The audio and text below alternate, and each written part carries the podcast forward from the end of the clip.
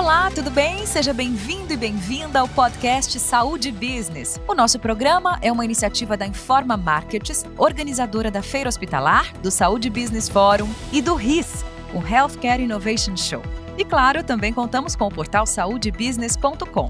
É um prazer ter você aqui com a gente. Meu nome é Juliana Budi e eu tenho a honra de fazer companhia para você que trabalha na área da saúde e gosta de estar sempre atualizado sobre os assuntos mais relevantes desse meio. E aquele ouvinte que não faz parte do setor de saúde, mas ama aprender e quer se manter informado, saiba que este podcast também foi feito para você. A 27ª edição do Hospitalar aconteceu entre os dias 17 e 20 de maio no São Paulo Expo. Durante esses dias, você ficou por dentro de todas as novidades do mercado da saúde. E para informar você sobre tudo o que rolou neste grande encontro do setor da saúde, preparamos uma série de podcasts abordando os principais assuntos discutidos durante o evento. No podcast de hoje, vamos falar sobre Open Health, tema que deu muito o que falar durante o Congresso RINS na Hospitalar. E quem está aqui conosco para falar sobre o assunto é um grande nome da área de tecnologia e de saúde, Dr. Guilherme Zwicker, diretor executivo da HL7 Brasil e médico radiologista na SPDM, Associação Paulista para o Desenvolvimento da Medicina. Olá, doutor Guilherme, seja bem-vindo ao Saúde Business. Obrigado, Juliana. Obrigado por estar aqui com vocês na Informa e na Hospitalar 2022, voltando aqui com tudo. Estou gostando muito do, da atmosfera que está maravilhosa aqui. Tá demais, né?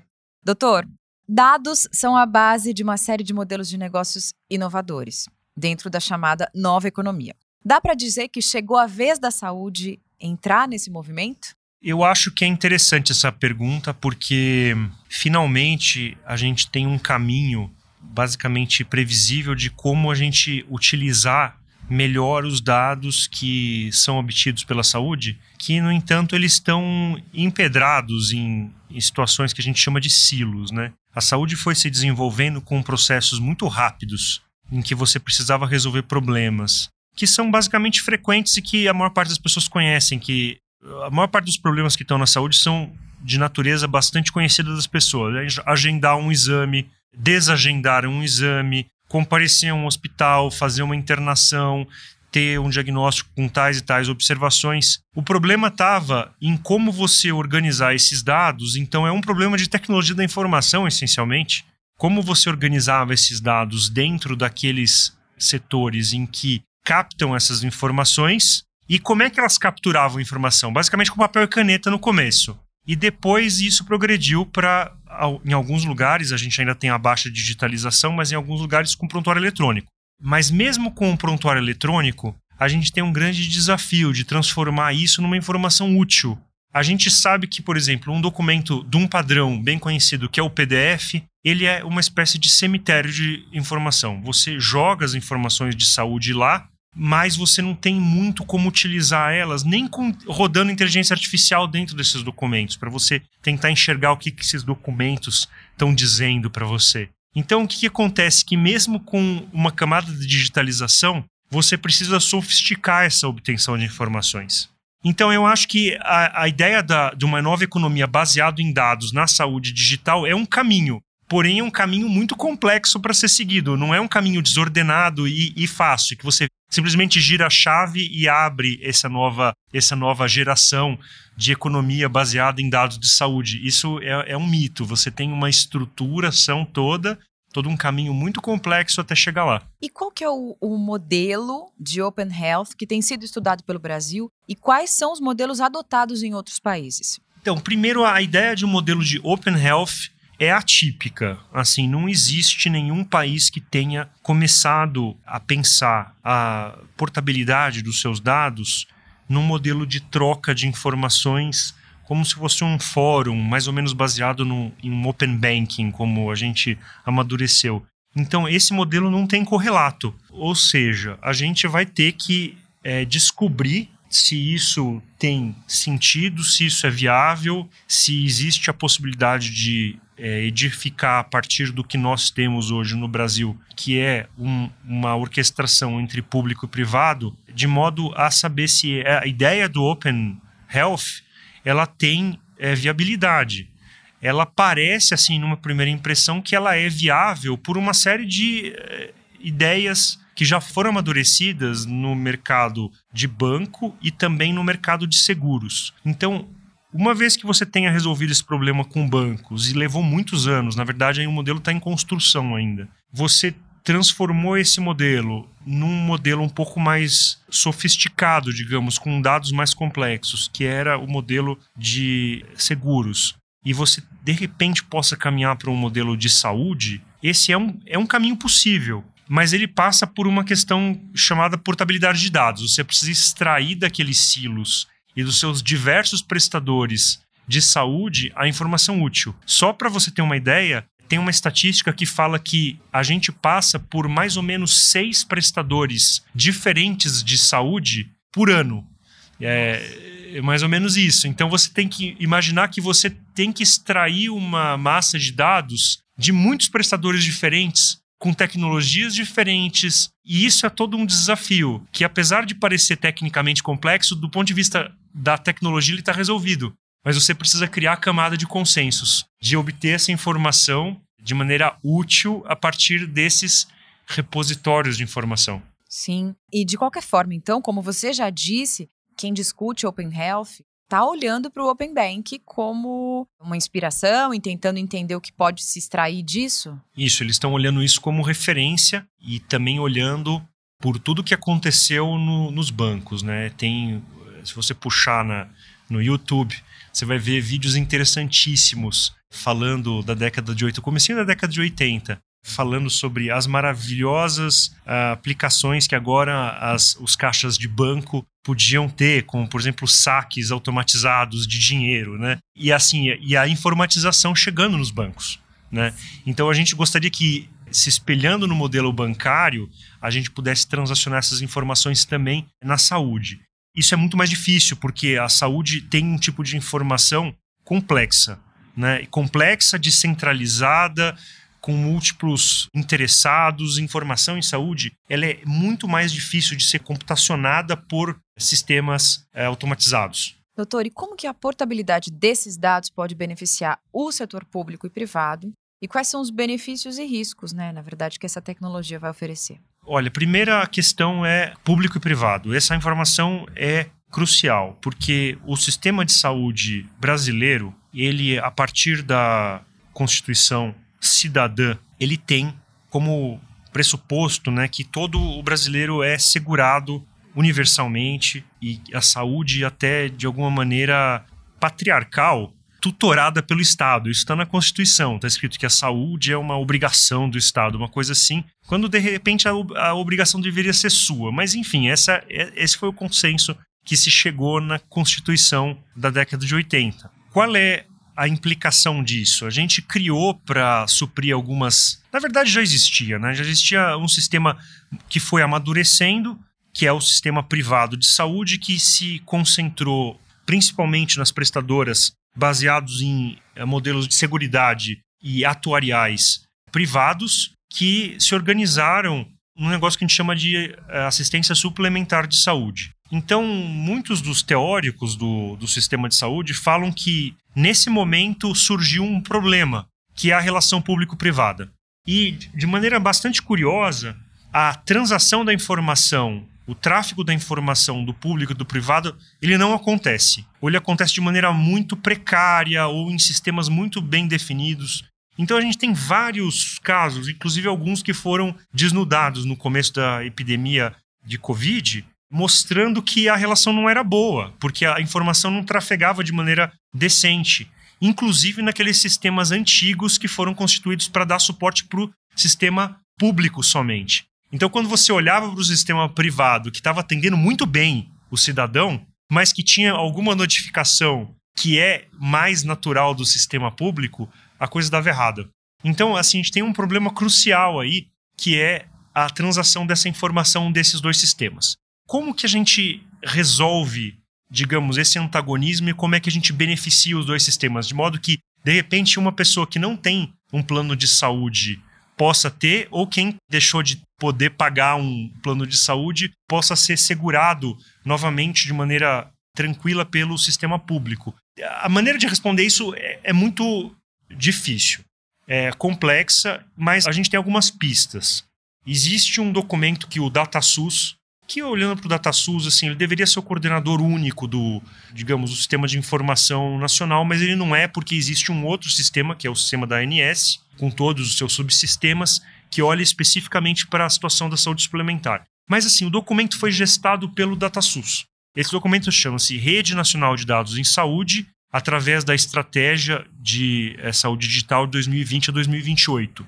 A estratégia de saúde digital ela é muito sofisticada e ela, ela é muito mais do que um plano de governo. Então, qualquer que seja o governo que venha é, assumir a próxima, a próxima gestão, provavelmente ela chegou num ponto de não retorno, porque ela tem informações que foram capturadas dentro dessa infovia que são é, de interesse dos dois setores. Então, a gente está evoluindo para um marco que é um marco baseado efetivamente no usuário final. Se você abre hoje o seu aplicativo de DataSUS, ou não sei como é que chama agora, deve ser ConnectSUS, provavelmente isso aí vai mudar se tiver uma gestão nova de saúde, você vai encontrar lá registro dos seus dados de vacinação, dos seus exames laboratoriais.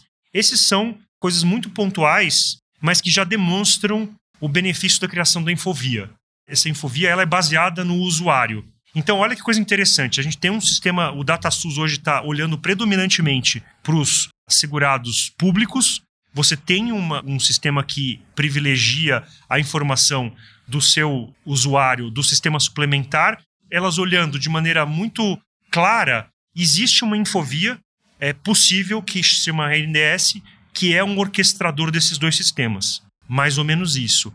A questão é, a gente tem que superar também a questão da desconfiança ela vem de todos, vem do usuário, vem das próprias equipes que trabalham no sistema público e elas vêm das equipes que trabalham no sistema privado, regulador do privado. Então, quando eu falo de RNDS, muitos dos interessados falam assim: hum, será que essa RNDS vai pegar? Essa é uma questão que sempre se impõe, porque na hora que alguém resolve fazer alguma arquitetura de sistema, ele está gastando dinheiro. E ele já sofreu muitas baixas das suas equipes, dos seus sistemas, quando eles acreditaram outras vezes em modelos de informação, em arquiteturas de modelos de informação que não vingaram.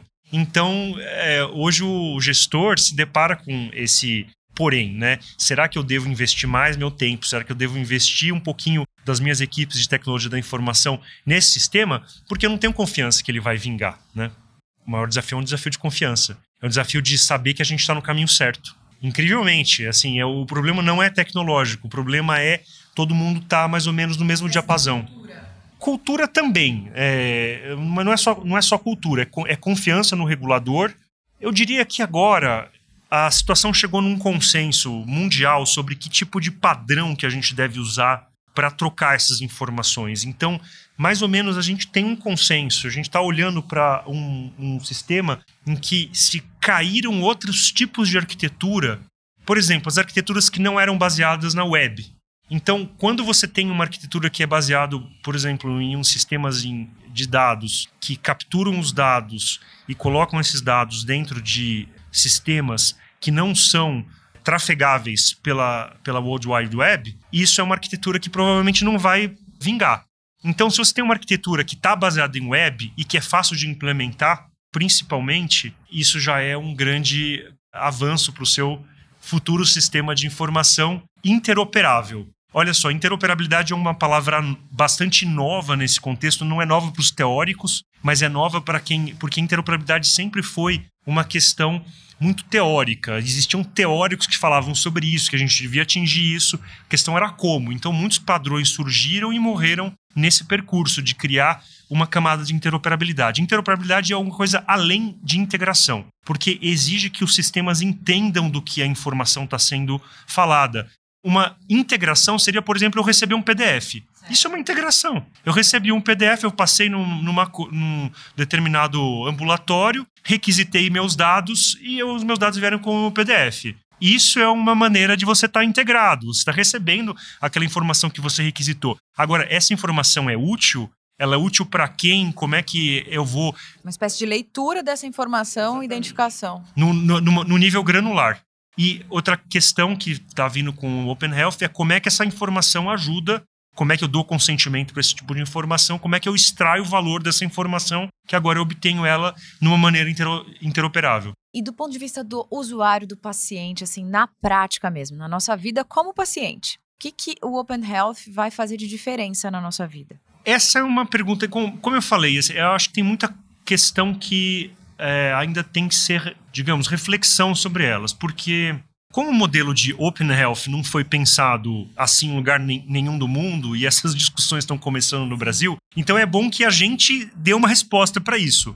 Eu digo a, a gente, a sociedade brasileira, reflita um pouco sobre o que está sendo colocado em jogo, né? Quem colocou isso em jogo e dessa e se propôs essa alternativa para que as pessoas acessassem os dados? Porque quando, quando veio essa ideia do Open Health, parece que estava muito associado como se tivessem aqueles malévolos banqueiros querendo extrair é, um pouco de é, benefício a partir de uma pessoa que não vai ficar doente, né? Essa impressão que dá. Mas não é exatamente isso, né? É assim a possibilidade de de repente você conceder é, autorização para que você tenha um, um plano de saúde que esteja melhor casado com o seu perfil.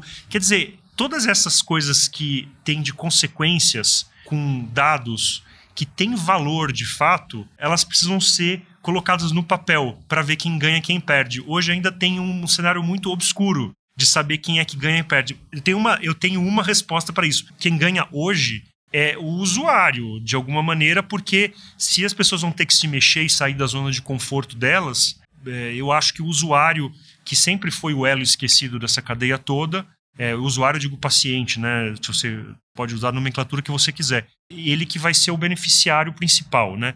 É ousado falar isso. E é uma questão que talvez o regulador tenha que pesar a mão um pouco, porque para a criação do consenso, o pontapé do consenso aí, ele precisa ser intermediado eventualmente por um regulador com mão forte. Pode ser o DataSUS, pode ser outra agência, pode ser a ANS, pode ser um misto dos dois. Acho mais difícil a sociedade se organizar e fazer isso de maneira autônoma, sem um regulador estar tá olhando né, com bastante cautela para essa novidade. Tá joia, doutor Guilherme. Muito obrigada pelo nosso papo. Foi enriquecedor para a gente. Muito obrigada, viu? Obrigado, Juliana. Um, um abraço para vocês todos. Doutor, daria para falarmos muito mais sobre esse assunto, mas infelizmente estamos chegando ao final do nosso episódio. Em nome do nosso público e da Informa Markets, quero agradecer a sua presença em nosso podcast. E você, o que acha do assunto? Tem vários conteúdos sobre Open Health lá no portal Saúde Business. Vai lá conferir. No portal Saúde Business você pode também ouvir todos os episódios do nosso podcast. E aí vai uma dica muito legal. Ative as notificações na sua plataforma de áudio para ser avisado quando trouxermos um novo conteúdo, sempre com grandes especialistas, executivos e lideranças da saúde. Obrigada pela sua companhia. Fique bem, cuide-se e cuide dos seus. Não perca o próximo programa. Tchau, tchau.